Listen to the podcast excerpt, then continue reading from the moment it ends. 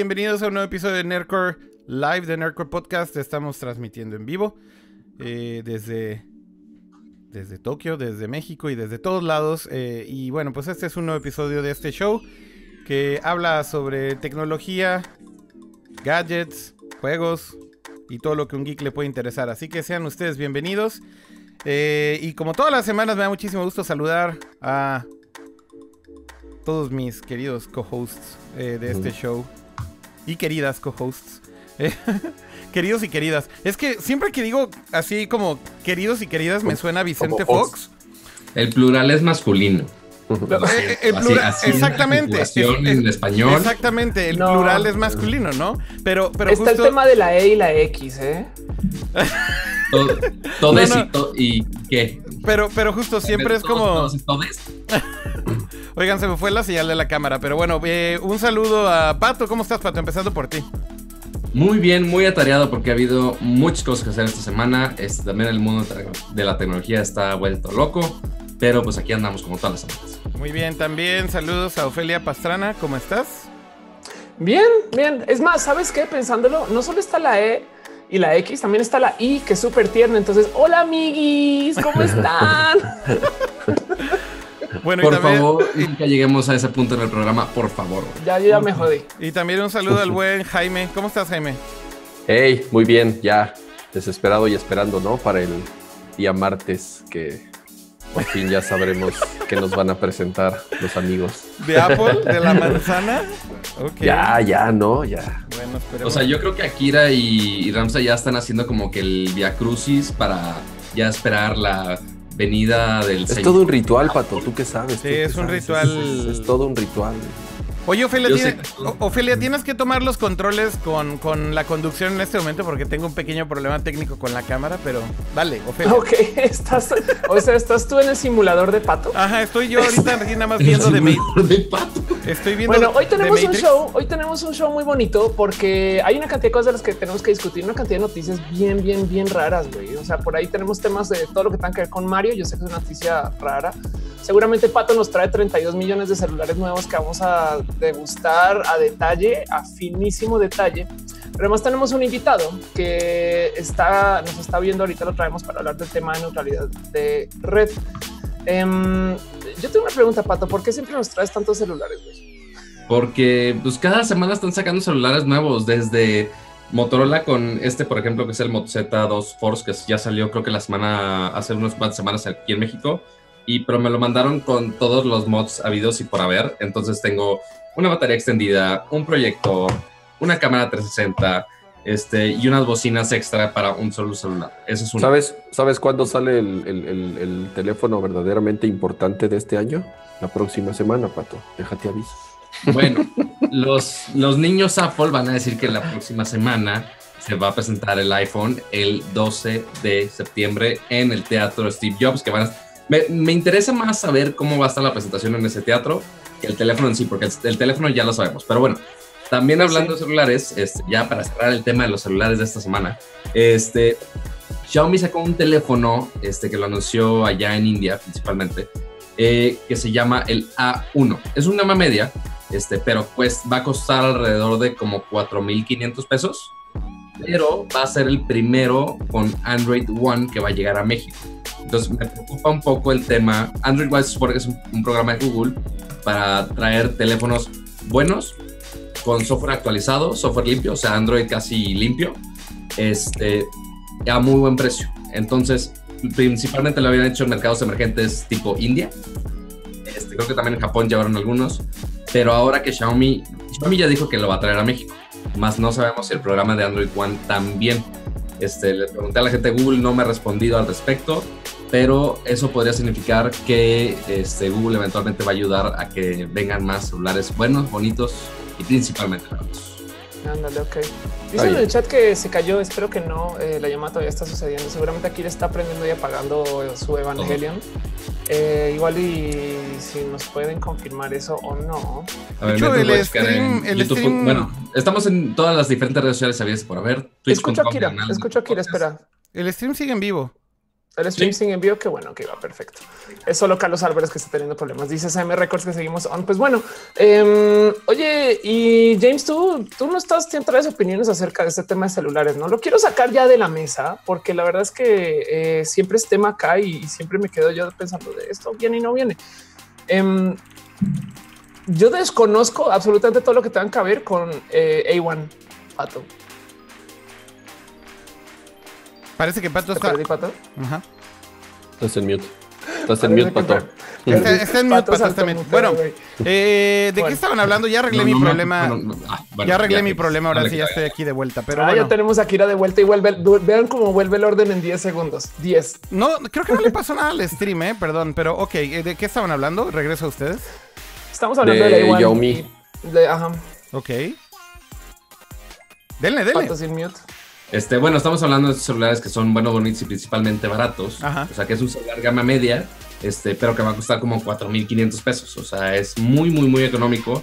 Pero quizá Google podría ayudar inclusive a que lleguen más teléfonos buenos, bonitos y baratos, en vez de estar pagando 18 mil pesos o inclusive este, con el Note 8 21 mil y fracción según la preventa de eBay.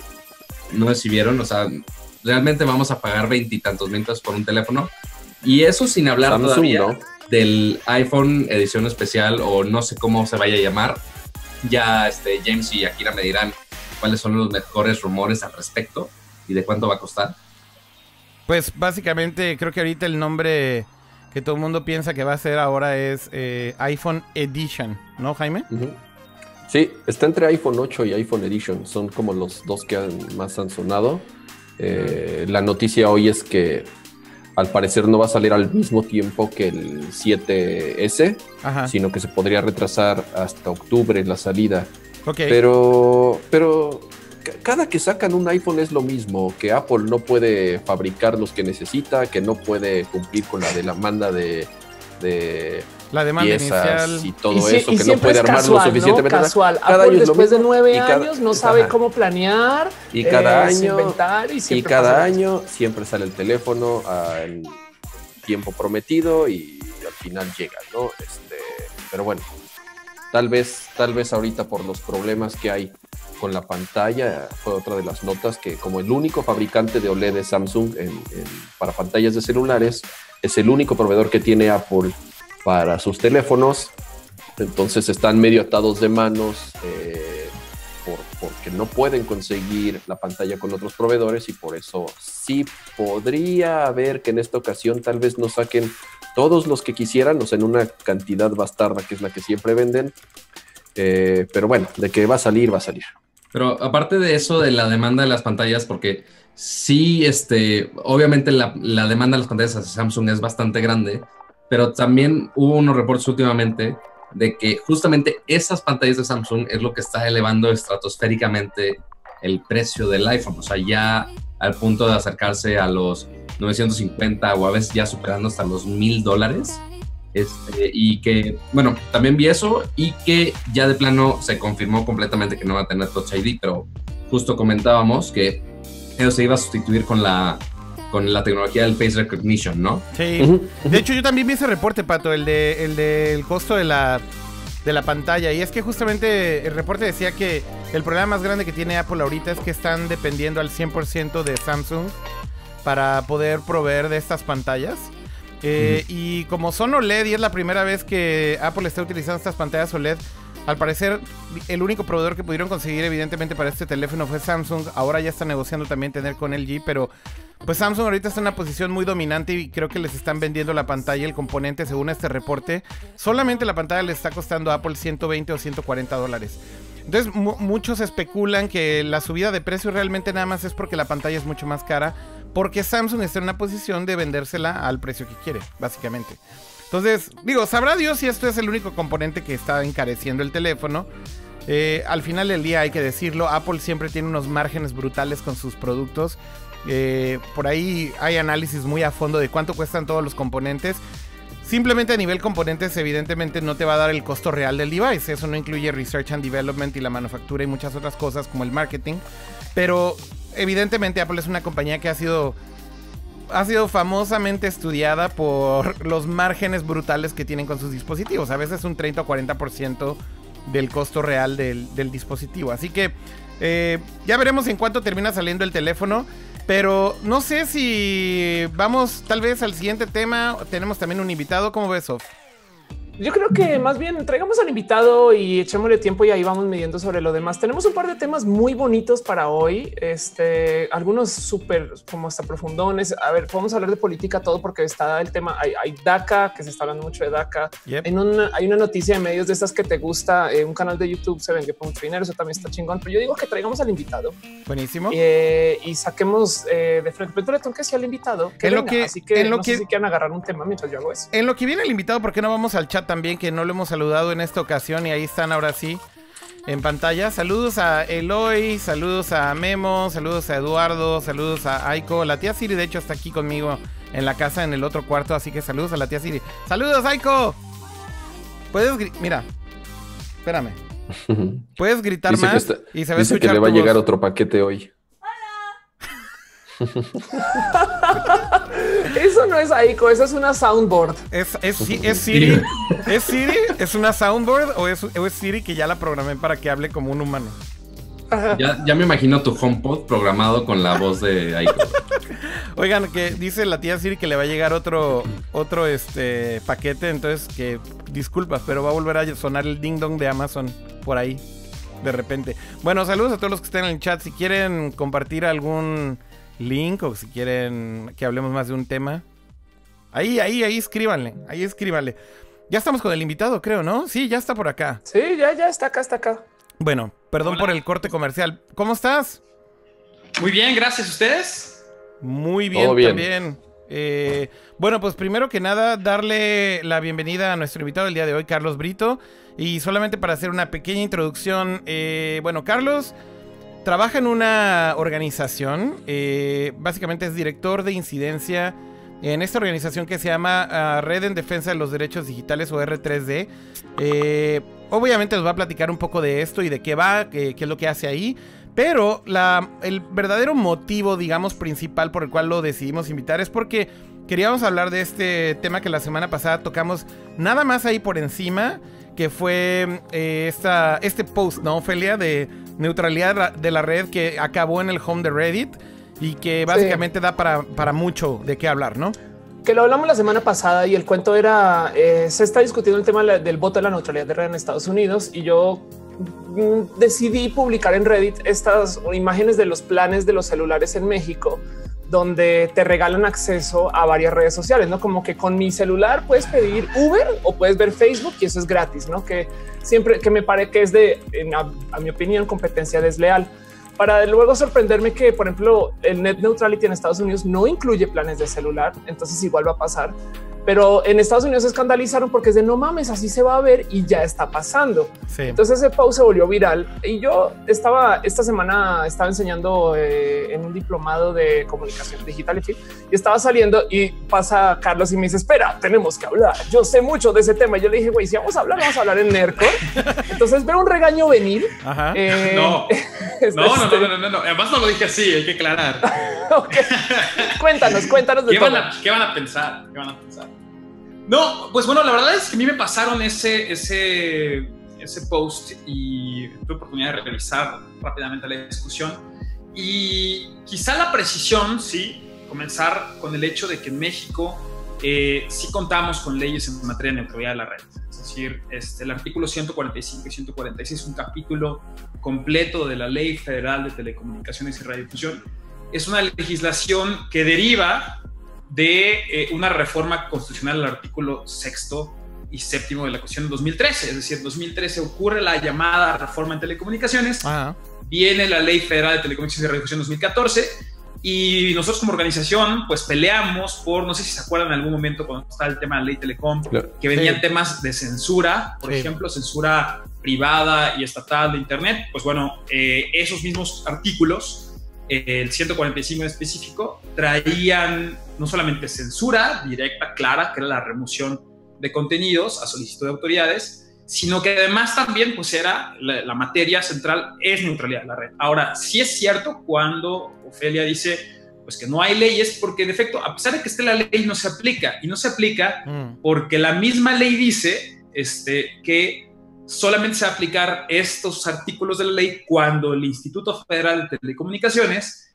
emita lo- el- las reglas finales. Es decir, ya que diga, sabes que este artículo se interpreta así y los ISPs, ¿no? tanto móviles como fijos, van a, a tratar estos principios de este modo. Ok. Es decir, si hay ley, si hay- deriva de una reforma constitucional, pero falta, digamos, el último punto de contacto para materializar esa, esa ley. Entonces, en ese caso, es una precisión. Hay quien podría decir, pues esto no es ley porque no se aplica y tendría razón. Nada más que. Y creo que en ese sentido tendrías razón, Ophelia.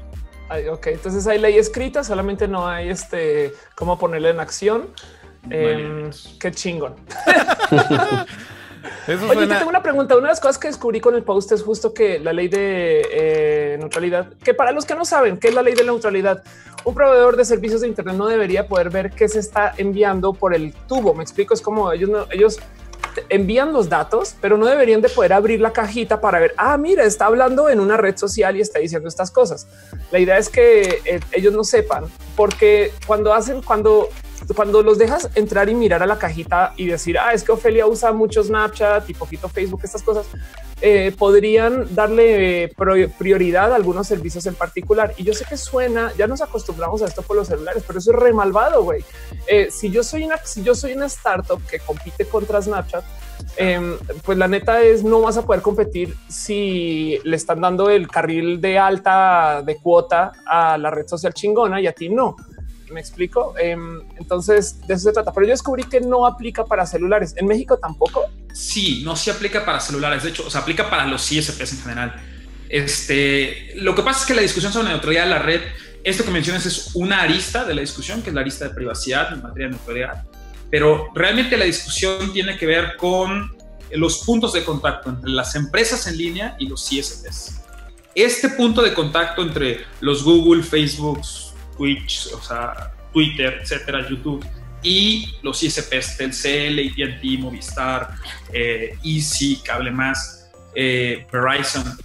O sea, es decir, son dos mercados que la discusión comenzó en 2003, de hecho, es un, era un debate en materia de derecho eh, de competencia económica y lo que se veía venir es que se estaban integrando de manera vertical los, los sectores, es decir, antes estaba separado el ISP del proveedor de acceso a Internet. En los 90 estaba separado, digamos, un poquito y luego se fueron integrando.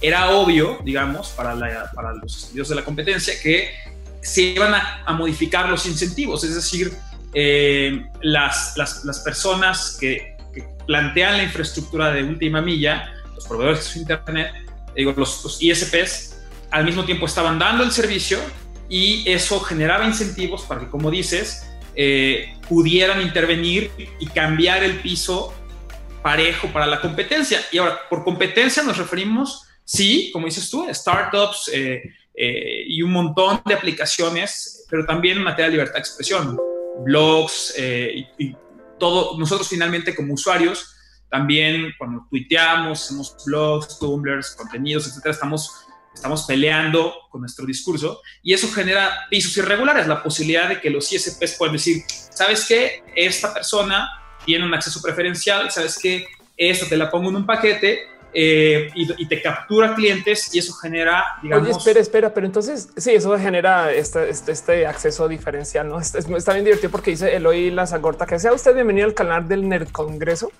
donde se discuten estas cosas.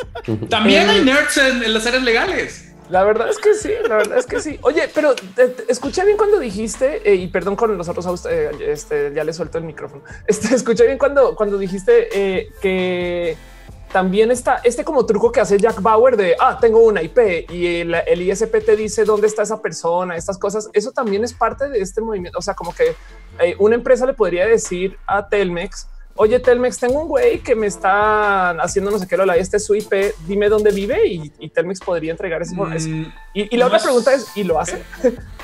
Bueno, no es materia específicamente de neutralidad de la red, esto que me mencionas. Más de privacidad de, de, usuarios, ¿no? Es un tema de privacidad de los servicios de telecomunicaciones. Claro. Pero, pero neutralidad de la red es una discusión sobre las capas y la competencia, digamos, que, que, hay entre ellas. Este tema de los registros de IPs, por ejemplo, es algo que se intentó hacer en México. Luego, tanto, era un poco raro porque querían hacer registros de IPs dinámicas y fijas. Eh, y los, ahora es una cosa, los registros de IPs eh, por parte de los proveedores, y otra cosa es las solicitudes por parte de autoridades o de otras empresas privadas para entregar esos registros de IPs. Y una cosa extra sería que esos IPs fueran desanonimizados. Porque no necesariamente una IP indica a una persona, una IP indica a una conexión eh, en un espacio geográfico no tan, a veces, a veces sí, bastante, bastante, bastante eh, desanonimizable y a veces no. O sea, a veces si tú te metes a una IP de una red LAN, en un espacio grande, eh, no necesariamente podría decirse, ah, fue Ofelia, fue Akira. Este, entonces son como tres elementos ahí en, esa, en esa discusión, pero sería en todo caso en materia de privacidad, de ah. vigilancia, si fuera el caso estatal, y de... Están muy pegadas, quieres, pero no sería exactamente sobre neutralidad de la red. Regresando, regresando un poquito al tema de, neutralidad de la red, justamente con el post de, de, de, Reddit, y creo que un poco lo que le volaba la cabeza a los, a los americanos es que si es una práctica que finalmente este tema de que los carriers te ofrezcan estos paquetes con, con ciertos beneficios que eh, pues te dan internet gratis hacia ciertas plataformas. Es una cosa muy específica, creo, de algunos países de Latinoamérica.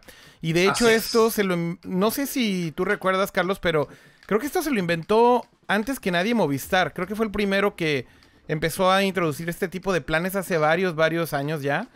Eh, me parece que justamente iniciaron con WhatsApp porque WhatsApp proactivamente empezó a buscar deals con carriers eh, justamente para tratar de incentivar el uso de su plataforma, convenciéndolos de que, bueno, si usaban, o más bien si incluían eh, el plan de servicios con esta plataforma, pues básicamente era un win-win para el carrer y para ellos. Pero evidentemente eh, esto se, digamos que desató que ya las, las compañías de internet buscaran hacer también sus propios deals, servicios adicionales, digamos.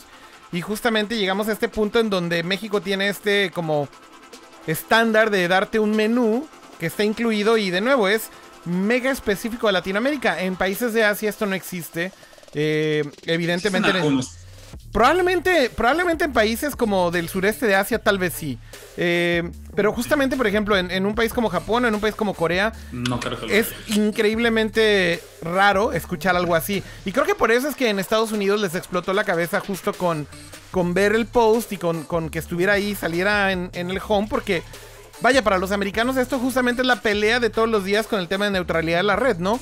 Pero ¿Hay algún precedente más allá de que algún carrier lo haya tratado de hacer? ¿De dónde viene todo esto con los carriers, este Carlos? Sí, bueno, hay que empezar a decir, la neutralidad de la red es un, principio, conjunto de principios que lo que buscan es evitar la discriminación de quienes la pueden ejercer contra quienes pueden recibirla. En este caso, eh, el, lenguaje jurídico de las empresas en línea sería los proveedores de accesos, contenidos o servicios, eh, los PACs, ¿no?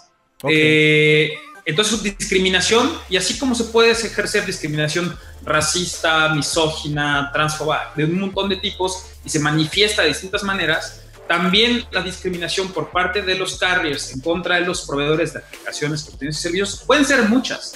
Una de ellas es esto que estamos discutiendo, eh, fue producto del post, y específicamente esos paquetes de, de, de, aplicaciones gratuitas incluidas o con bolsas de datos el conjunto de esas políticas de una forma de discriminación, en este caso es positiva, no, en el sentido de que sea buena, sino porque benefician a alguien en lugar de perjudicar a alguien, claro. Eh, se llaman zero rating, tasa cero. Eh, la discusión sobre zero rating es solamente una de las manifestaciones o de las discusiones que podrían vulnerar la neutralidad de la red.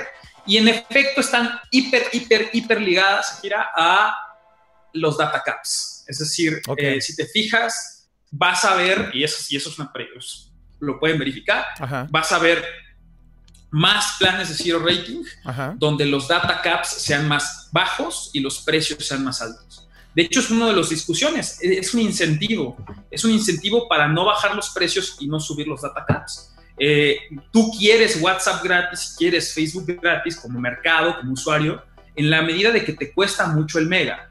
Mientras, mientras los data caps son más amplios o no existe data caps, no te importa, ¿no? ¿no? No te importa y no quieres aplicaciones gratuitas de alto uso como Twitter, Facebook, etcétera. Es decir, está súper ligado. Es un efecto que se llama cama de agua. Es decir, hay una posibilidad muy amplia, es una, discusión que se está estudiando, digamos, en, quienes nos dedicamos a esto, en torno a la posibilidad muy fuerte de que, de hecho, eh, cuando creemos que nos ayuda al bolsillo, realmente este tipo de, de, prácticas nos terminan perjudicando, en tanto que es un incentivo, insisto, para que los carriers digan, ah, pues mira, nos sale mucho más barato generarles canales para tener cuatro aplicaciones baratas, digo, eh, exentas de cobro o incluidas en el cobro, este, y entonces desincentivamos un montón de otras cosas y mantenemos los precios fijos. Si nosotros metemos un precio de mercado a los data caps y por tanto lo subimos no de 5 gigas, sino subimos a 7, 10, 15 gigas o desaparecemos el data cap y bajamos el precio de mega al precio de mercado real, pues entonces la gente no necesita esto. Entonces hay una relación, digamos, paradójica. Eh, pero los datos de esta discusión no se están tomando tanto. Ahora sí, Latinoamérica son esos casos, África hay un montón de casos, países en vías de desarrollo o son los que más, donde más florecen este tipo de, de, ofertas de zero rating. Ahora, hay tipos de SEO rating que afectan más la competencia y son negros, negros, negros, negros, negros. Y hay tipos de SEO rating que no afectan la competencia. ¿Cómo cuáles, por ejemplo? Por ejemplo, el peor escenario.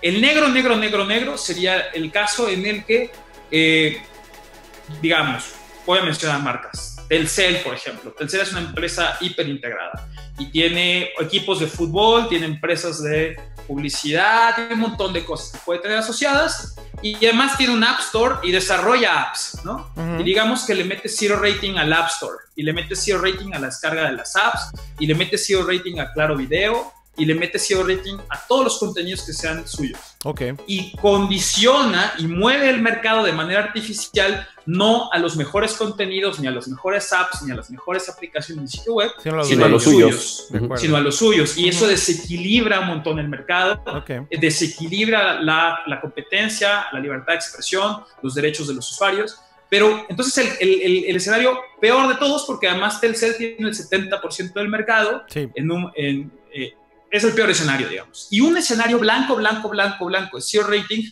sería, por ejemplo, digamos, se combina con algo que se llama eh, la data patrocinada. Y es que, digamos que de repente decimos, ¿sabes qué? Pues en México todos los carriers este, van a tener de manera gratuita los datos de todos los servicios públicos del gobierno o todos los servicios de emergencia todos ya están incluidos dentro de tu plan. O sea, si quieres hacer trámites de gobierno eh, o, quieres algún tipo de servicio donde no hay competencia, porque el gobierno en principio no tiene competencia, este, pues ahí está, por ejemplo, no afectas competencia, no afectas libertad de expresión, claro. generas beneficios y de todos modos existe es la, la, excepción de, de, pagar por esos datos. Entonces, hay, esos son como los polos, blanco-negro, y hay un montón de grises adentro. Entonces la discusión internacional en materia de SEO rating se ha volcado a decir, y los que tienen mejores pues son los europeos, por cierto, ni siquiera en Estados Unidos. Es decir, ¿sabes qué? Vamos a analizar las ofertas de SEO rating caso por caso. Las que sean negras, negras, negras, las vamos a tener que este, prohibir, y las que sean blancas, blancas, blancas, vamos a, a dejarlas ser y explorar, e innovar, a ver qué sale. Pero bueno, entonces... Oye, Carlos... Eh, ah, dale, dale, por favor, Jaime. Eh, eh, regresando a lo que estabas comentando hace rato de que los carriers obviamente pueden beneficiar a los servicios que son suyos, ¿no? En el caso de Telcel, eh, beneficia a, empresas propias, ¿no? Ahora, también ha sucedido justamente lo opuesto, creo yo. En Estados Unidos se hizo bastante escándalo. Creo que en México en algún momento pasó que en vez de abrirle la llave, que es lo que en este caso está haciendo el, el, el, el carrier a sus servicios, luego le cierran un poco la llave a la competencia. En el caso de Netflix, por ejemplo, que capeaban el- los paquetes de Netflix y un usuario que, no sé, en su casa tenía 60 megas, 100 megas, 50 megas, whatever, decía, puta, ¿por qué no puedo ver Netflix? Ajá. Si tengo un chingo de conexión, en Estados Unidos se comprobó eh, que Comcast le estaba cerrando la llave a Netflix y dijeron, ay, fue sin querer, fue un error, este, ya, Exacto. ya le abrimos la llave, ¿no? Creo que aquí en México estuvo su- eh, sucediendo en algún momento, eh, por lo menos yo recuerdo alguna vez que eh, algunos usuarios se quejaban de que Netflix no les funcionaba bien, no estoy seguro si realmente haya sido un problema, Sí. pero, pero no sé si en México se haya dado ese caso y, y qué tan eh, eh, reglamentado puede estar o castigado puede estar para los ISPs que te digan, pues este servicio yo te doy tantito porque pues la neta me consume todo mi ancho de banda. Que ¿no? por cierto, esto, La- Carlos, se llama throttling, ¿no?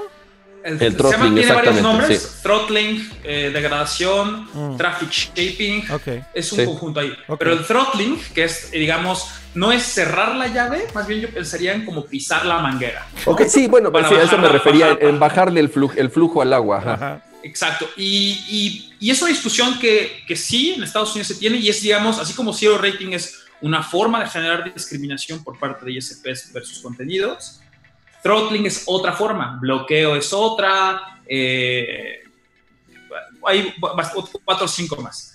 El traffic shaping o el throttling es, es una de las más problemáticas de todas porque a diferencia de las otras que buscan ser visibles, te lo ponen en la maldita publicidad, Claro. este, porque es una oferta comercial. Esto es invisible El- 100%. ¿no? Este throttling es invisible y no solamente eso, los mecanismos metodológicos o la, la- la metodología para poder decir más allá de toda duda, ¿sabes qué? Me está llegando Netflix a un mega y el resto de mi servicio me está llegando a 10 megas e indudablemente es porque mi carrier me está jodiendo a Netflix de Sí, manera co- com- ¿cómo lo voluntaria.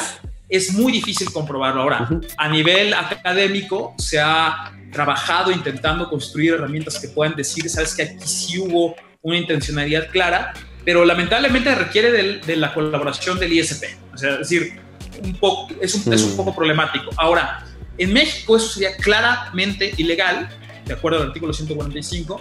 Eso sí, no, no, no sería ni caso por caso, bajo ninguna circunstancia. Pero hay indicios que nos dicen que sí está ocurriendo en México.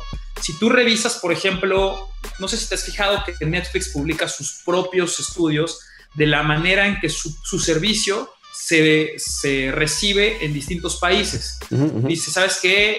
En Telmex en México, su servicio fijo, el pro- la velocidad promedio es tal, en, en Países Bajos distinto, en Estados Unidos es distinto.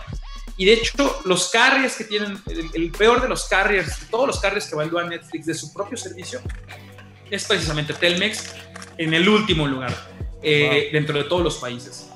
Oye, Y Pato, esto tienes... podría indicar, Ah, podría sí. indicar dos cosas. Uno, perdón, podría dale. indicar, Ujú. hipótesis uno, que pues mira, el señor o la empresa esta que tiene una competencia como es Claro Video, le interesa eh, degradar el tráfico de su competencia, es una hipótesis. Dos, que los Content Delivery Network, los CDNs que ocupa Netflix en, en México no son necesariamente los, los suficientes, que México no tiene los suficientes IXP o hoteles. Ah, podría ser un montón de temas de infraestructura que podrían explicar eso también, o sencillamente que la infraestructura, eh, perdón, que, la que- que las condiciones de interconexión, de interoperabilidad, puede ser un montón de temas que expliquen eso, pero lo que sí es que hay indicios de que podría ser la hipótesis 1. Ahora lo que necesitamos es que intervenga el IFT y por eso en R3D hemos insistido desde el 2015 que Tómala. tienen que salir esos lineamientos.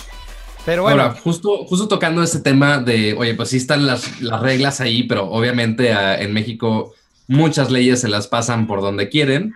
Entonces, ahora, si s- en el mundo y, y, este utópico en, el, don- en donde México realmente cumpla esas leyes, si sucede este tipo de casos donde nosotros vemos de, oye, están este, rompiendo estas leyes de neutralidad o de comunicaciones, etcétera, ¿qué, nos, ¿qué podemos hacer nosotros, usuarios, Claro. para intentar arreglar esto? Pues ahorita poco. Aparte de llorar, aparte de llorar. Aparte de llorar, aparte llorar. Pues No, ahorita supongo que es ir a la Profeco y quejarte como cualquier otro servicio o ni siquiera. en el área de telecomunicaciones o eh, ir a la IFT y decirles, oigan, dejen de vernos la cara, dejen de incumplir la ley, de incumplir la constitución, estaban cayendo en incumplimiento. Eh, ¿Podemos sí es muy tuitear esa difícil. queja, Carlos, en vez de ir a la IFT? Claro, Sí, tuitearla. Y de hecho, insisto, nosotros ya durante dos veces el IFT dice, ahora sí vienen las reglas de neutralidad. Cuando está la discusión con Obama, que Obama era pro neutralidad, pues nosotros decíamos, oye, pues si ya Obama la va a sacar, saca tú la convocatoria, participamos todo el mundo. Se acuerdan que John Oliver, de hecho, eh, en algún momento invitó a la gente a participar y fue la, y fue, de hecho, la consulta de la FCC, la más, la más consultada de todas. Eh, dijimos, le dijimos al IFT, oye, hazlo, no lo hicieron. Luego vino Trump y Trump es antineutralidad y, y es un desastre. Eh, y, tampoco lo terminaron haciendo, o sea, no, no, no, lo han terminado haciendo cuando tienen la posibilidad de distanciarse de Trump. Entonces yo creo que el IFT tiene mucho, tendría mucho, mucho interés en decir, sabes que yo no sigo esa política, este, la política de Trump, voy a seguir una política en protección de derechos. Pero una cosa creo que me parece que es, aquí seguramente por, por Twitch nos están siguiendo muchos gamers, este, son discusiones en las que necesitamos involucrar como comunidad gamer, productora de contenidos, porque sí afecta nuestra actividad. O sea, yo, por ejemplo, en el caso de eh, juegos de, donde la latencia es muy importante, shooters, eh, MMORPGs, hay, hay, un montón de juegos que eh, pueden verse afectados precisamente por este tipo de cosas. Claro. Por ejemplo, la degradación de tráfico. De hecho, en Canadá sí está documentado como un montón de indicios de que las empresas no, a las empresas no les gusta que usemos el servicio que pagamos. Ellos por ellas preferirían que les pagáramos por un determinado ancho de banda y solamente revisáramos el correo dos, tres veces al día. Eh, somos usuarios caros quienes decidimos hacer este tipo de cosas, eh, usar el ancho de banda hasta donde se pueda. Eh, torrentear día y noche. Pero para eso pagamos, torrentear día y noche y debería de ser un, o sea, un derecho, porque para eso estamos pagando. Eh, y a las empresas en realidad no, no, no, les gusta a todos. Una cosa que se me hace muy interesante, digo, tiene que ver con la infraestructura, pero en materia de competencia o esports, etcétera, hay siempre un elemento de, oye, ¿por qué a Latinoamérica no le va tan bien a veces? Oye, pues por los pings, por la infraestructura, por los XPs, por los CDNs sí, pero también porque muy probablemente hay un montón de degradación, hay un montón de intervención por parte de los SPS para estos usuarios malos como nosotros que explotamos nuestro ancho de banda hasta donde se puede en todo nuestro derecho. Creo que ese punto que mencionas probablemente es lo más, lo que más le debería dar miedo al usuario de internet, ¿no, Carlos? Porque hoy por hoy, eh, de repente ves esto en un centro comercial y ves, ah, sí, mira, tienen ahí cuatro servicios incluidos en un paquete de datos o te lo venden por aquí o por allá, pero justamente podría ser, si no, si los usuarios no tenemos esta conciencia de defender estos derechos de neutralidad de la red, podría ser el principio de un futuro extremadamente absurdo y terrible, en donde tendríamos que estar pagando prácticamente a la carta, como en esas épocas. Digo, si es que recuerdan esto y no sé si por su edad lo recuerden, pero como en estas épocas en la, la era del cable, en donde tenías que pagar básicamente por casi casi canal por canal, ¿no? Eh, y justamente creo que lo más eh, aterrador de todo esto es que todas estas prácticas, por ejemplo, empezaron a llegar también a ISPs que están dándonos servicios en, en casa, ¿no? Eh, hoy por hoy, por lo menos tal vez se han solamente demostrado que hay ciertos casos, como dice Jaime, de throttling, como, como decíamos, de algunos servicios. Pero creo que lo, peor que nos podría suceder es que imagínense que mañana te digan, oye, te damos esta fibra óptica y tienes acceso a estos servicios ilimitados, como un YouTube o algo así. Pero ¿qué crees? Que estos de acá, pues no, esto, esto te va a costar extra. O esto no va dentro de tu data cap. Y esto, creo que si no estamos despiertos para defenderlo, podría, podría suceder. ¿Estás de acuerdo, Carlos? O sea, podría ser un riesgo. Es un riesgo latente, digamos. Hoy nosotros pagamos por un acceso, ¿no? Pagamos por una puerta de acceso a todo Internet. Sí, pagamos ancho de banda, ¿no? Si podemos, si queremos explotar la 1 mega, 500, 500 K, 10 megas, 100, 200, simétrico, no simétrico. Eh, pero es un Internet. Toda esta discusión es sobre la fragmentación de Internet hay muchos intereses que lo que buscan es fragmentarlo. Y por ejemplo, hoy, por ejemplo, si tú vas a un servicio de televisión por cable, precisamente te ponen HBO hasta el final y al principio te ponen el canal del Congreso. Este, y de hecho hay una disputa por ver quién entra. Hay, son precios distintos para los canales, para los mm. de los canales, entrar al paquete básico. Entrar al paquete básico requiere un montón de cosas y el leverage político, económico de los, de los, de los operadores de cable es precisamente ese. Ellos, ellos fragmentaron la atención por cable de tal modo a ver quién entra aquí, quién entra acá, quién entra acá. y es, eh, es justamente el negocio y la capacidad de control de, su, de, un negocio que quieren trasladarlo de un formato, de un tipo de plataforma a otro que es Internet. Es decir, convertir Internet de uno solo a múltiples Internet. Hay, un, hay una broma siempre distópica de, oye, ahorita les estamos permitiendo que nos den eh, aplicaciones gratuitas, entre comillas, a cambio lo que les estamos entregando es la normalización de este discurso en el cual las empresas empiezan a segmentar poco a poco y generar distintos eh, internets. Pensemos de este modo. Para los usuarios que ahorita ocupan en efecto Twitter, Facebook, etcétera, Instagram, Uber, Snapchat, en, en, en ATT, que es, pues, tiene más, más desagregados, eh, pues puede ser muy beneficioso, pero pensemos, por ejemplo, que en la red de carreteras, que es otra red, la red de autopistas, dijeran, ¿sabes qué? Los autos Toyota no van a pagar, no van a pagar wow, casetas. Y los autos, los autos Nissan no van a pagar casetas. Y los, los gente que usa Nissan y Toyota, etcétera, dicen, oye, qué chingón. Este, eh, pero empiezas a mover las cosas de una manera bastante injusta para quienes están intentando participar. Mm, Nuevos, pues, o por ejemplo, que la red eléctrica te dice, ¿sabes qué? Si tú conectas tu lavadora Samsung, este, y tus electrodomésticos son Samsung, te va a llegar una tarifa del 90% de descuento, pero si cambias de marca, te va a llegar la tarifa Empiezas pues a transformar. Eso, eso, eso, es la raíz de lo que nos debería preocupar del tema de neutralidad en red. Muchas gracias por darte una pasada por acá. Mucha gente en el chat está comentando que si hiciste algo mal con el tema de leyes y por eso acabaste en un reclusorio, este no eh, está en la oficina que justo tiene una ventana que no lo, no lo permite salir y ya tienes razón. Sí, exacto. Pues muchas gracias por pasar. Lo encuentran en Twitter como arroba Britovsky. Este, pélenle estos temas, güey. Yo sé que porque están diciendo que el tema de abogados y no sé qué, la verdad es que esto es importante. Eh, el Internet no es tema de ser un bueno, es, es, es, es, de todos, exacto, sí. Y, pues básicamente, y en Twitter, en arroba. ¿Decías, Akira? Ah, que digo que básicamente es, es, muy sencillo. Si eres usuario de Internet, esto te debería de interesar.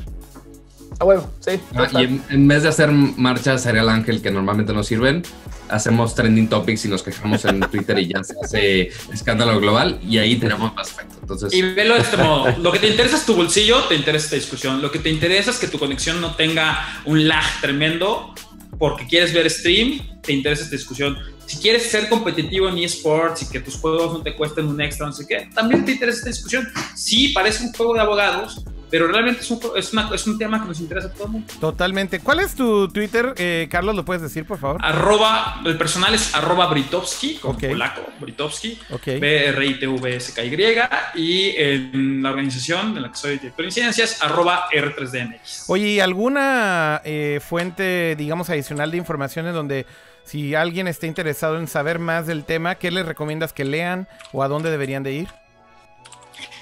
Híjole, eh, pues un punto de entrada, me parece, suena, suena un poco, poco, serio, pero creo que es un buen punto de entrada, es los materiales que ha hecho John Oliver en materia de neutralidad de la red para la discusión en Estados Unidos, me parece que es la forma, de hecho empiezan diciendo, es quizá el tema más aburrido del mundo, ¿Dijiste, pero es de los más importantes para Internet. ¿Dijiste John Oliver? John Oliver. Okay. De.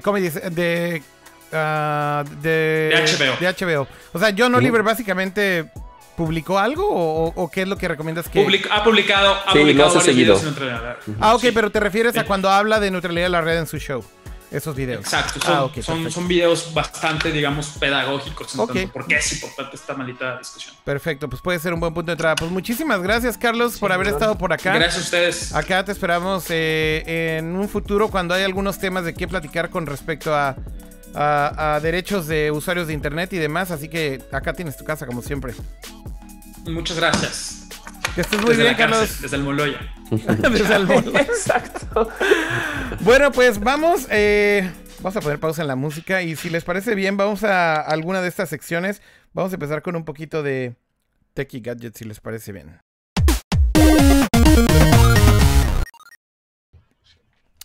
Bueno, pues hay mucho de qué hablar esta semana en Techie Gadgets porque eh, hay noticias, bueno, para aventar para arriba. Yo ya no sé si esto es como que eh, simplemente porque nos estamos acercando cada vez más hacia la Navidad, básicamente es lo que empieza a suceder, ¿no? Como que todo empieza a explotar y ya se dejan venir todos los anuncios y lanzamientos y demás. Pero no sé si quieren empezar con alguno de estos temas off. Pues yo tengo un tema por ahí enredado que yo sé que es de esos temas que te gusta. Ajá. Este mm, eh, y, lo, y lo peor es que lo levanté de Twitter, pero hay un canal em, de eh, YouTube que es el segundo canal con más suscritos de YouTube de México. Ok, punto. ok. Em, y resulta que, eh, digo, el, el primer canal con más suscritos es el canal de Yuya. Yuya tiene 19 millones de suscritos. Este canal es un canal de música, tiene 18 millones o 300 mil suscritos. Ok. Spinning Records pone, hace eso, re- no records, o sea, es, es una productora musical y tienen contenido que le pone ahí, bla, bla. Pues se vendió, se vendió a Warner Music por nada más y nada menos que 100 melones de dólares, güey No mames. es una cantidad ¡pum! güey, ¿no? Y, piensen ustedes que Yuya tiene un canal más grande, pero es 100 millones de dólares por un canal de YouTube. Pero, ¿y, y es, um, Spinning Records de, de dónde es originalmente? Spinning Records es un, este, un, eh, como emprendimiento que así es como si hubiéramos dicho Noise Lab, que yo sé que nadie más lo ubica menos tú aquí. Este dice por poner su canal, me explico. Eh, es un emprendimiento mexicano de producir música que además está como en el rubro de música electrónica, si mal no recuerdo. Em, y comenzaron a mover a varios artistas que se volvieron bien grandes, sobre todo cuando venían a México, estas cosas. Es un bonito canal, pero está muy loco que es- le pone un precio a la venta de canales y a ver qué pasa, porque eso también a lo mejor viene a, ok, pues yo, te, yo- habrá gente que si yo tengo un canal de 9 millones a huevo, no sabía que se podía vender, me explico. Yo creo que ahora no, no habrá sido que compraron como todo, o sea, como si fuera una La disquera empresa, o la empresa o más, o sea, no tal cual un canal de YouTube. No estoy seguro si tú puedas Sí, vender algo que al final no es tuyo. No sé cómo funciona eso. Ay, si tan solo tuviéramos un abogado que nos pueda hablar de eso, ¿no? No, porque, pero sí, tam- sí tienes razón, Ramsa, porque los términos y condiciones de YouTube eventualmente dicen que no puedes estar comprando y vendiendo cuentas. O sea, eso sí, en los Sí. términos y condiciones técnicamente no se puede. Entonces, Mm. creo que es más por ese lado de que sí compraron la empresa completa. Porque Sí, pues, puede, puede que que por YouTube. compre toda la disquera. Es, es como una disquera.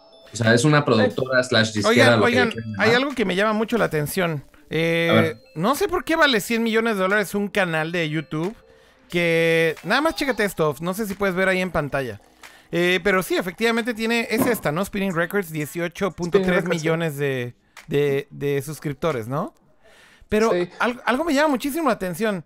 No hay un video que pase de los 300, 400 mil o tal vez 500 ¿Sabes mil qué? views. Es, es porque justo sí, y tienen toda la razón los otros dos, este, es porque también es, es todo el negocio. Dice CM Records en el chat de Twitch eh, que Spinning, dice, está metido con artistas que salen en eventos como Ultra Música, Tomorrowland, demás shows importantes del gremio de la música electrónica. Entonces son como los reyes de la música electrónica que lo están vendiendo y gran parte de esto es su, eh, su canal de YouTube no es cosa pequeña, pero sí está, sí está bien. ¿Cuántos views dices que tienes? Porque está muy loco que tengan tan poquitos views para 18 millones de suscritos. Mira, vamos a checarlo en Social Blade, que es un poquito Tiene, más. te digo que en promedio tienen más o menos, deja vuelvo a switchar aquí a la pantalla de YouTube.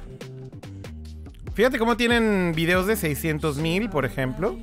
Algunos videos de 200 mil, 130 mil, pero en promedio son como entre tal vez 150 y 400 mil.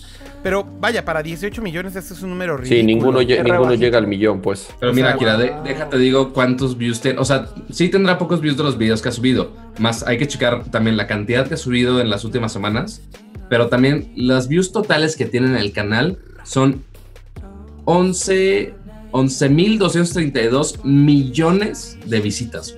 O sea, Ok. 11 billones, por así ponerlo en, en términos en inglés. Ajá. O sea, sí teniendo bastante impacto. O sea, no, los, no todos los videos tienen el mismo impacto. Obviamente, este, canales de música es obviamente una sola canción que la gente está escuchando una y otra y otra y otra vez, o son pocas, este, pero igual tienen bastantes años. O sea, despacito en cuántos meses llegó a ser el video más visto en todo YouTube. Este, y también, obviamente, todo el gremio de música electrónica también es súper fan. Este, y obviamente también escucha música gratis por medio de YouTube. Entonces, eso genera muchísimas vistas, lo cual le puede dar mucho valor para que sí valga esos 100 millones. De acuerdo. Pues de, cualquier manera me llama muchísimo la atención como el, el- como el ratio, ¿no? O sea, en general, miren, muchas veces en YouTube la verdad es que es muy fácil también inflar números de manera relativamente sencilla, ¿no? Por ejemplo, comprar subscribers y cosas así. Entonces, Y cosas así. creo sí. que creo que la verdad es que muchas veces irse solamente por el número es como tal vez no es lo Yo creo más que siempre irse solo por el número, más en una empresa relacionada al talento, Ajá. eh, es un poco criminal. Pero sí, entiendo, entiendo dónde ibas. Es de no, no, no hay que dejarse guiar por eso. De Pero igual modos, pagaron un dineral por ella y pues digo, al final Sí. del día deben de haberse un chingo de valor en otras cosas, ¿no? Posiblemente como dice Sof o como mencionaba Pato, el total de views del canal es lo que tal vez le importaba a Warner, ¿no? De hecho, ahorita, ahorita sí haciendo los cálculos, dice aquí, eh, lo estoy checando en Social Blade, que te da bastantes stats. Este, tiene 8.144 videos, lo cual hace que sea un promedio más o menos de 1.350.000 por video. Ok. Sigue siendo un chingo. O sea, en promedio No por está video nada mal. está bastante bien. No está nada mal. Oigan, y pasando a ot- otros temas también que tienen que ver con un poco tecnología y gadgets. eh, esta semana salieron por ahí un par de notas que me dieron bastante risa. Una y otra creo que fue como bastante importante. Pero bueno, hablando de, de la que me dio un poco de risa es de los términos y condiciones de Twitter. No sé si leyeron esto. Ah, No, ya sí. lo vi, ya lo vi. Así, por cuarto año consecutivo, por décimo año consecutivo, ya no sé. Básicamente, ¿qué es lo que pasa? Twitter anunció nuevos términos de uso y la gente se escandaliza otra vez. Cada vez que nos cambian Facebook se escandalizan, cada vez que nos un cambio legal también.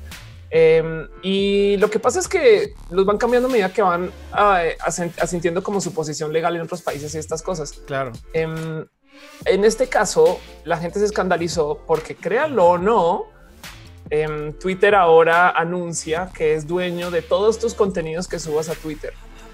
Dueño es un decir, porque lo que están diciendo ahora es eh, lo podemos usar. Y esto es como un güey, si vamos a agarrar un pantallazo de Twitter, pues queremos poderlo poner en nuestros comerciales y no tener que pedirle permiso a cada tuitero por cada tweet que agarramos en el pantallazo. ¿Hace sentido?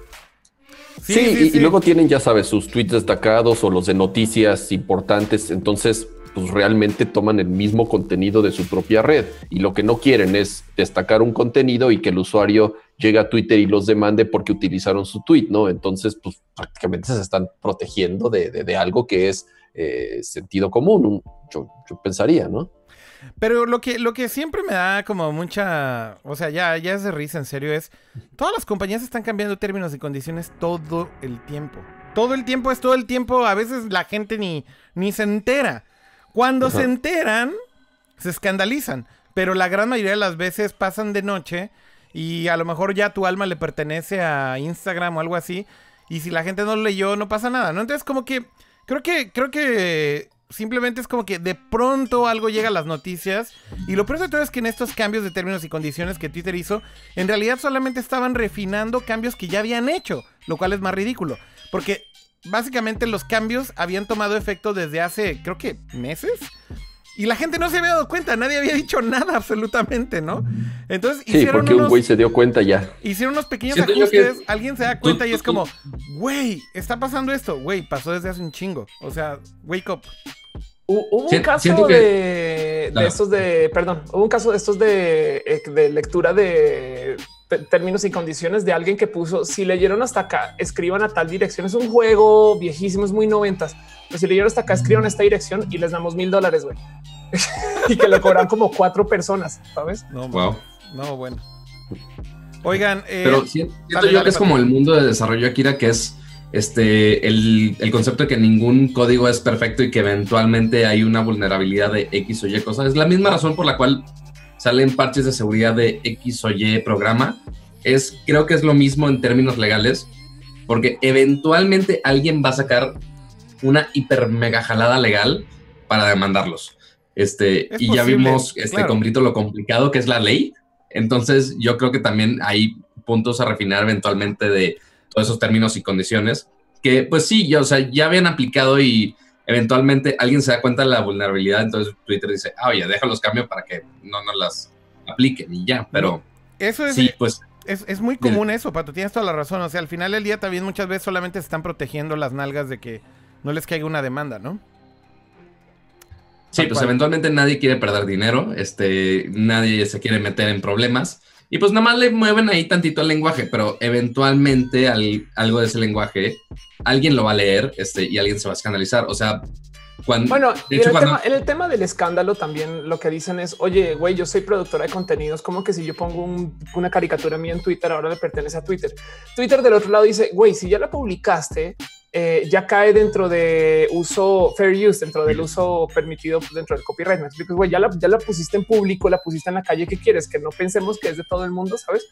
Em, Sí, pero es, es más de, oye, es más no tanto del contenido en sí, sino del tweet, o sea, es más propiedad del- de la publicación, o sea, justo por lo que decían de publicar los anuncios, porque si el, el contenido pues posiblemente sea un video copyrighteado de Justin Bieber o lo que quieras, este, pero ellos si quieren, o sea, uno ya lo transformaste por fair use para ponerlo en tweet, entonces Twitter ya puede decir, ah, oye, esto es mío, así de- el, el meme de I made this. Este, pero pues nada más para pegarle el anuncio y ya, básicamente. Sí, totalmente, totalmente. Oigan, y em, eh, moviéndonos al otro tema que básicamente también fue tema de esta semana, creo interesante. Por ahí comentaban, perdón, rápidamente en el chat, no me acuerdo quién puso el mensaje en el chat, pero decían que este canal de YouTube del que estábamos hablando, eh, básicamente... Spinning es- Record. Ajá, Spinning Records.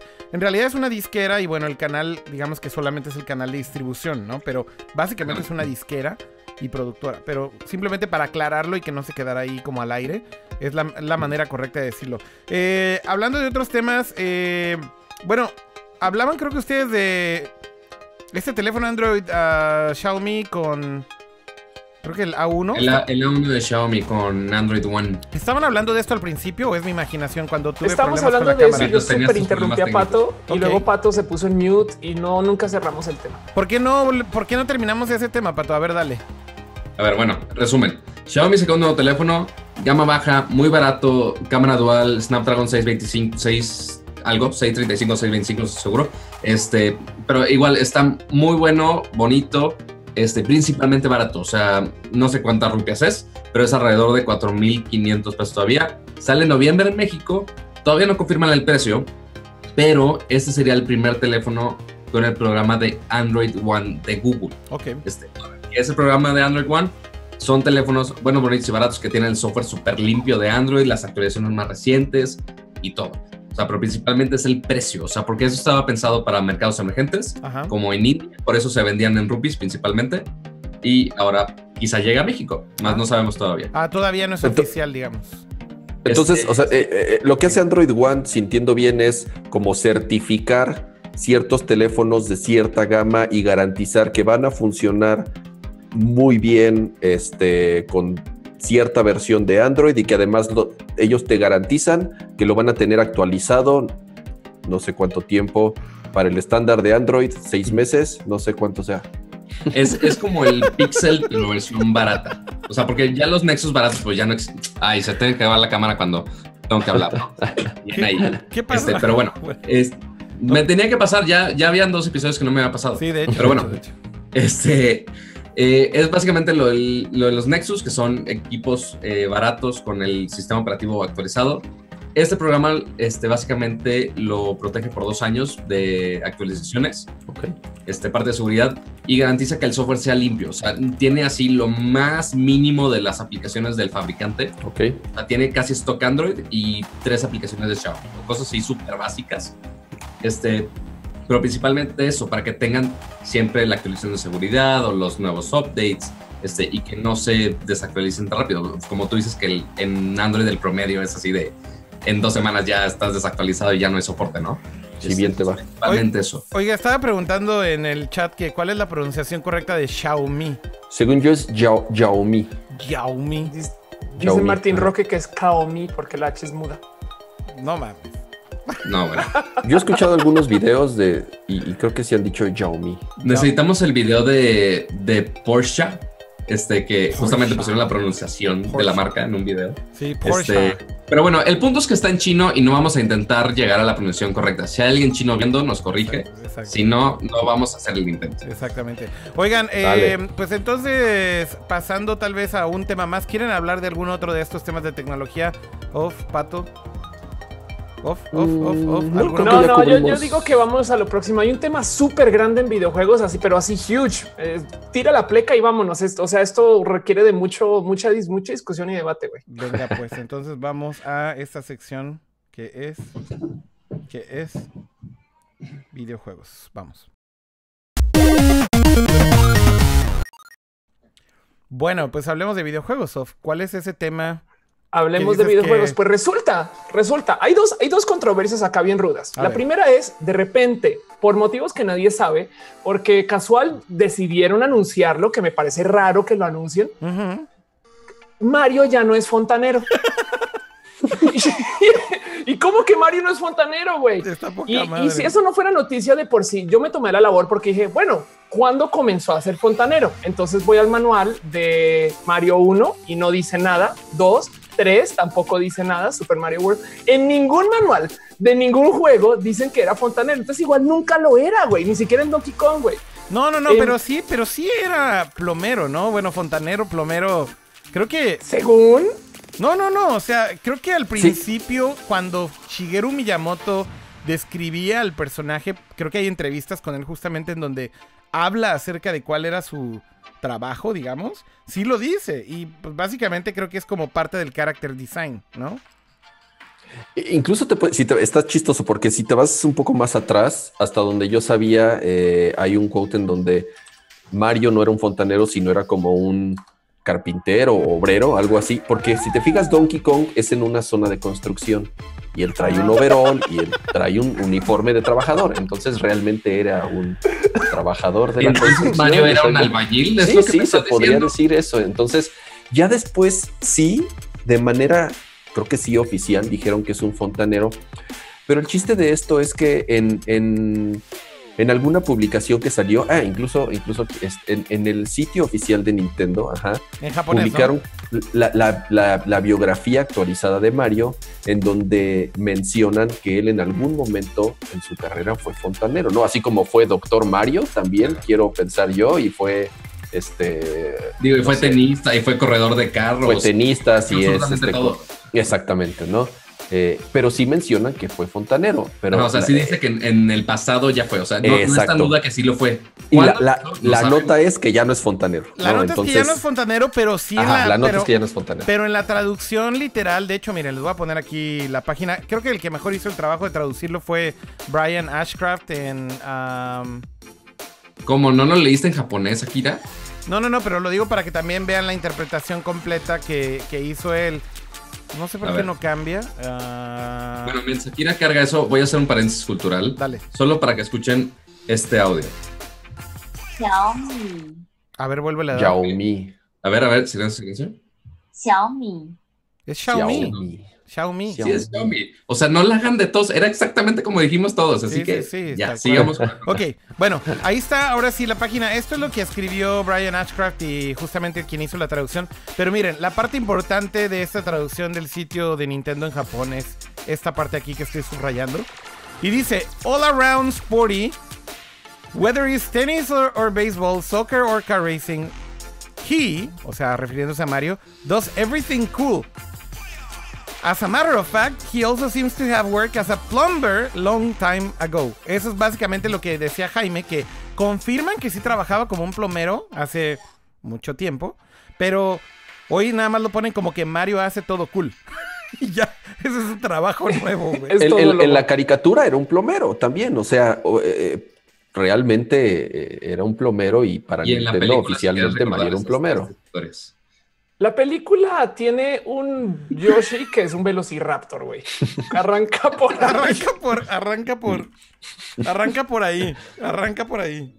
La A ver, verdad usted- es que a, a mí lo que me salta de esta nota más bien es eh, por qué salieron a decirlo, sabes? Es por qué de repente no es como cuál, yo, yo, cuál es el- la nota más grande, sabes? O sea, cuál fue la necesidad de repente hacer esta corrección y, y eso, eso me, me- me llama mucho la atención. A lo mejor es solo promoción y que hablemos de Mario. Ya, perdimos, ya ganaron los terroristas. Aquí estamos nosotros hablando de eso, sabes? Hoy, ahorita que mencionaron eso de, de Mario, no mames, le voy a poner pausa, voy a poner YouTube. A ver. ¿De la película? No, no, no, es que esto es una joya, güey. Ah, está muy cabrón. ¿Te acuerdas de esta escena, Jaime? Claro. Creo que sí en algún momento intenté ver la película y no mames, cómo lo sufrí. Güey, estos güeyes que salen en el elevador son unos gumbas. No mames. güey. Sí, sí, están horribles. Y es la cosa más bizarra, creo, de la película, güey. O sea, Es, es una pesadilla, como está diciendo ese señor. Esta película entera es una pesadilla. No mames, yo- John Leguizamo súper joven. Sí, güey, sí. Oye, ¿La, película es de, de qué año? no, me, ¿te acuerdas? no me acuerdo, güey, pero pues es ochenterísima, ¿no? Obviamente. No, es de los 90, como de los principios de los 90. Debe ser Ah, del ok. 92 o 93, 94. No, yo creo que es 91 o 92. Es de A los ver, señor principios. Don de los Google 90. dice 1993. Oigan. yo tenía 93. dos añitos. ¿Hay alguna referencia eh, justamente tan, tan obvia o más, más obvia que lo que están viendo? No sé si se están dando cuenta, pero básicamente es como una especie de plomero, ¿no? Sí, sí, por eso te decía. Tanto en la caricatura como en la película hacen referencia a que son. No, creo que en la película al inicio sí eh, están en una situación de plomero. O sea, no, no, es, no hay discusión ahí. No, bueno, aquí sí es- también, ahí están moviéndole a llaves y haciéndole a la jalada ahí de que son como plomeros, ¿no? Este, o sea, vaya, si quieren una prueba más fehaciente que esto, no creo que la vayan a encontrar. Son plomeros, ¿no? O eran plomeros, ya no, ya no son plomeros, ahora sí. Bueno, y ahora Ahora va mi escena favorita. voladoras. Bueno, Mi escena favorita, Marieta. los Goombas, los Goombas, Pero- por amor de Dios. Güey, ¿qué es esto, güey?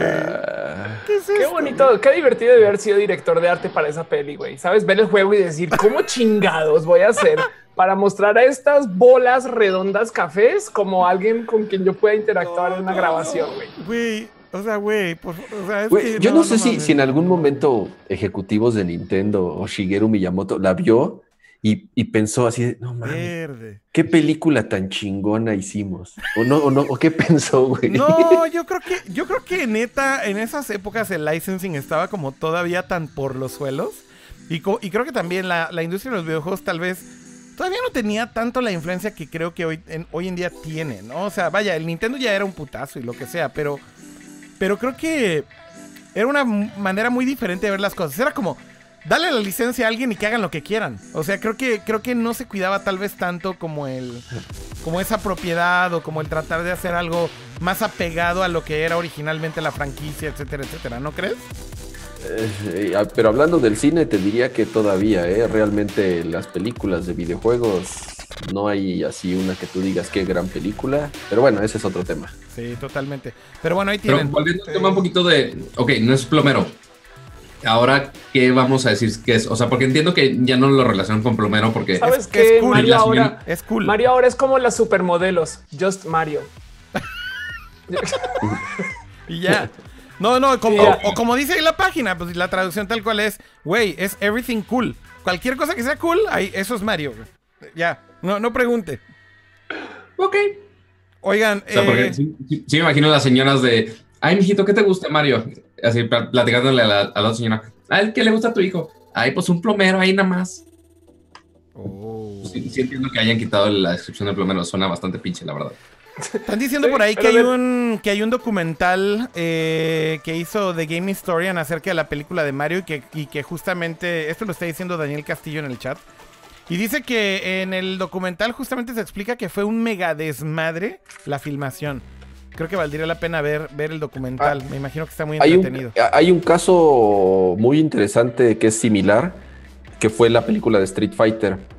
Eh, todo el desastre, porque realmente fue un Otra desastre la filmación. canon. Este, no, no, no. juego. Este, Kylie Minogue tuvo que participar a fuerza en la película porque como la filmaron en Australia, Ajá. eh, te obligaban a que utilizaras a un este, actor australiano a fuerza, ¿no? Entonces, pues ella la metieron. Por eso la metieron eh, a, a huevo. Sí, sí, este, Raúl Julia ya se estaba, digo, está culero, pero pues ya se estaba muriendo. Sí, Entonces hay cáncer, escenas en donde de pronto, así, de una escena a otra, el güey tiene 10 kilos menos y este, sin continuidad alguna. E- Es un caso muy similar a la de Mario, en Ah. que, que fue un desastre en la producción. Pues sí, también. Oigan, pues hablando de algunas otras cosas de videojuegos, por ahí.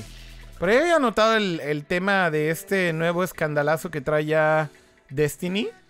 Que, bueno, no lleva ni dos días de que salió el pinche juego. No sé si leíste de esto, eh, Jaime. Sí, justamente lo estaba platicando en la mañana con mis cuates que juego Destiny. Mira mira ahí, ya. Ofelia, Ofelia lo está charoleando. A ver, Ofelia, enséñalo, Ah. enséñalo. Sí, sí, sí. No, alguien dijo. A mí me llegó ayer este juego, lo estoy jugando en la noche.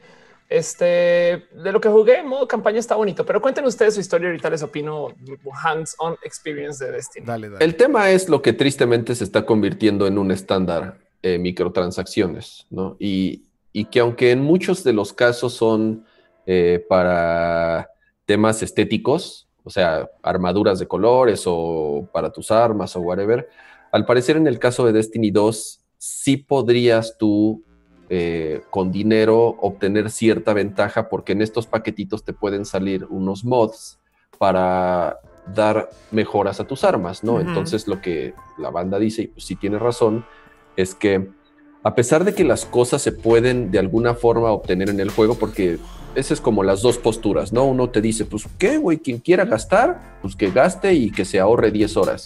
Y la otra postura es, este, quien no quiera gastar y quiere invertirle 10 o 20 o 50 horas hasta que le salga, pues en algún momento le saldrá, ¿no? Pero es este tema en el que eh, las microtransacciones, tal vez en un juego que era gratuito, pues no estaba tan mal visto porque pues, no estabas pagando por el juego, ¿no? Y era como alguna manera con la que estabas tú apoyando a los desarrolladores. Pero si estás gastando 60 dólares en un videojuego nuevo y que además puedes tú obtener cierta ventaja gastando más dinero dentro del mismo, es donde justamente ya no está tan chingón y es donde tal vez ya se está abusando un poco de esto.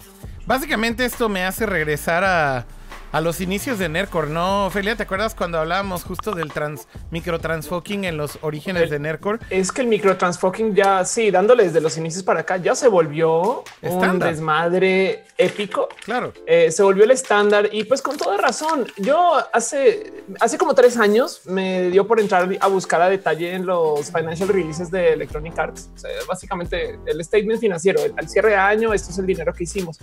Y si mal no recuerdo, creo que el 60 o el 70% del dinero de Electronic Arts es DLC.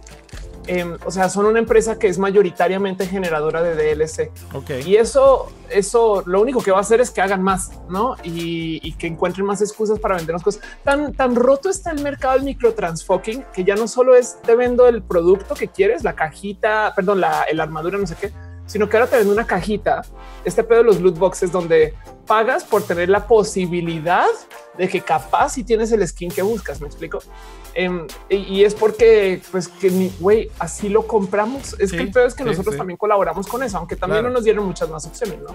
Pero justo ahorita con este tema de, de Destiny me llamaba mucho la atención porque, vaya, esto es algo que lleva mucho tiempo. Hay que decirlo que no es nada nuevo, pero el- el- en el caso particular de Destiny, de hecho, todo este problema le dicen el Shader Gate.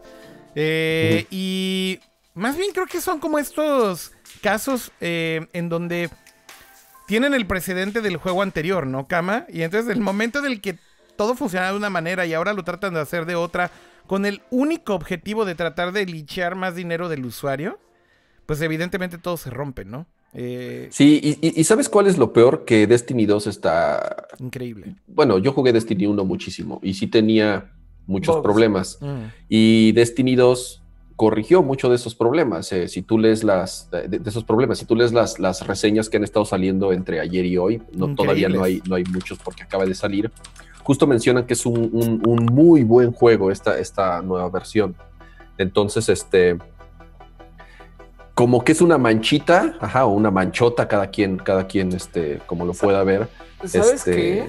Perdón, te interrumpí un poquito. Dime, dime. Este pedo también le pasó a Watch Dogs, por ejemplo. El verdadero mierdero acá es que la franquicia está rota y en Metacritic queda anotado como roto, ¿no? Así eh, lo sufren más los juegos que salen rotos y los arreglan a los seis meses, ¿no? Porque ya hay tantos scores de negativo que nunca vas a poder subir el, el promedio.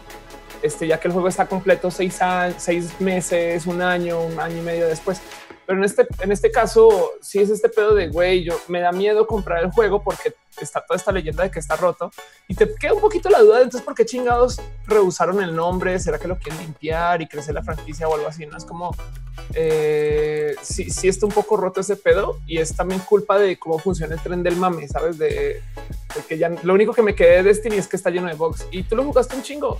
No, no, no, es, es, es un juego extraordinario. Realmente quien lo jugó sí le invirtió muchas horas y el 2 pinta que va a ser todavía mucho mejor que, que lo que fue el primero. Oye, Jaime, y Este, el de PC dime. sobre todo, ¿no? La verdad es que yo solamente he visto algunos videos del beta de PC de Destiny 2 y no mames, se ve increíble. Sí, justamente yo estoy en esa, ¿Disyuntiva? eh, disyuntiva de, De esperar o no. elegir si ya lo juego de una vez en Play 4 o esperarme a PC. Yo quiero jugar la versión de Cómpralo en PC. PC. No, Pero cómpralo en fal- PC. faltan dos meses, Sí. pero güey, me conecto a la PlayStation Network Todo y todos mundo. mis amigos están jugando en Play 4 y digo, puta, yo también quiero jugar, ¿no? Sí. Entonces, este. Pues igual en Es Play que aparte 4 no Destiny está sí es muy dependiente de tu grupito de amigos, ¿no? Sí, claro, claro, claro. Oiga, hay, Sí, hay- dice, hay- dice en el chat Martín Roque, yo hice los mejores amigos en Destiny 1. Perdona, Kira, síguete. No, no, no, no, no. A ver, estoy poniendo el chat, de hecho. A ver si hay algún Ah, anda. comentario. Pero dale, No, lo, ¿qué lo, lo- lo dirá de broma, pero yo también, curiosamente, en Destiny este, hice muchos amigos nuevos. Este, que ya en la vida real ya nos, nos, nos conocemos también. Y, y sí, fue, sí fue una plataforma que. que- Pues yo, yo sí estuve jugando Destiny 2 y desafortunadamente no tengo el punto de vista de haber jugado Destiny 1 para comparar. Destiny 2, como yo lo juego, es un juego que se ve fenomenalmente completo. De hecho, jugué, ayer hice stream de 50 minutos y cuando lo, lo acabé, cuando me di cuenta que eso era jugar la intro del juego. O sea, después de 50 minutos de juego, Oh, wow. ¡pum! Destiny 2 y es de wow, Wow, no manches cuánto intro. dura, güey, sabes? Es, es un momento de locura. Em, cool. Y el juego está divertido, cero bugs, eh, hasta chingón porque tiene esta dinámica de que estás en el espacio, entonces flotas, tienes eh, como estas castas o razas espaciales, entonces se siente muy bonito tener dinámicas de jugar en equipo con algunas personas, así sean bot. Em, la historia está entretenida, la música está de no mames. A, a mí me parece que es un juego chingón. Yo solo no topo con cuáles fueron los downfalls de Destiny 1 como para decir, ah, ya lo arreglaron o no. Me explico, pero, pero a ciegas, a ciegas, pues si, si, si se llamara este el, el James Shooter 1, güey, este el, el Jaime Suárez Killer, güey, diría es un juego chingón, está espectacular y lo recomiendo de corazón. Como viene con el nombre de Destiny, no sé qué decir si, si güey, no gasten su dinero. Yo es- digo, es un juego para comprar hoy, está chingón, pero no tengo esa historia.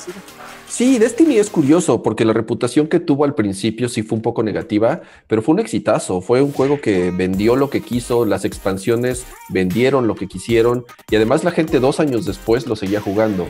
Eh, al ser un juego muy social, te invitaba a estar constantemente conectado con tus amigos y estar haciendo las misiones semanales, estar haciendo los raids, estar consiguiendo mejores armas, etc. Como, como funciona un MMO eh, o algo similar, ¿no? Pues si la gente seguía jugando, jugando Destiny, este, yo la verdad compré Destiny muy emocionado por Bungie, porque pues, ve- venía de Halo, dije, no, pues Bungie va a hacer algo chingón, pero como no tengo amigos, creo que no lo disfruté tanto como debería. Pero bueno, ahora vamos a interrumpir porque ya casi vamos a cerrar, pero tenemos que pasar muy rápidamente a la sección de Japón, por si me puede hacer el favor, señora Kira, con la pleca de Japón. Con todo gusto, con todo gusto. Vamos ahora mismo. Eh, Ya. ¿De qué hay que hablar de Japón, Pato? Pues bueno, digo, yo sé que Akira es el que debe hablar de Japón, No. pero literal, es, esto acaba de salir, literal, lo estoy viendo en este momento. Este, no sé si recuerdan que en 1998 salió la primera película de Pokémon. Yo la fui a ver al cine, yo tenía el soundtrack en CD, lo escuchaba una y otra vez y volví locos a mis papás. Ajá. Pero ahora, este, resulta que van a hacer otra película de Pokémon, de los orígenes de Pokémon, la cual se llama este, eh, Pokémon The Movie, este, I Choose You o Yo Te Elijo. Para... Entonces, nadie ha visto el tráiler, creo que aquí, entonces creo que lo vamos a ver juntos. Lo estamos viendo juntos en este momento. Lo acabo de poner ahí en pantalla con todo y el Rilakuma ahí atrás. Ajá. Mm. Entonces, ¿esta es una nueva película de Pokémon, dices, Pato? O sea, es como que los orígenes de Pokémon, igual de, de la caricatura, de la película, lo que quieras, donde Pikachu era un- la, la ratita nefasta que, es- este, que no quería entrar a la Pokébola y, o sea, que el entrenador así batallaba mil, mil eternidades para poder, este, igual que Pikachu está a punto de morir y lo cuida, y los pinches y tanta cosa y todo muy romántico. Este, y también, creo que también Jojo también salía en, el, en la primera película, si no me equivoco. Este, pero pues sí, es una nueva película de Pokémon. La verdad, no sé qué le van a cambiar a la historia Ajá. para que realmente el hacer otra película. Obviamente la animación sí se ve bastante mejorada Sí, a comparación cool, de ve cool. 1998.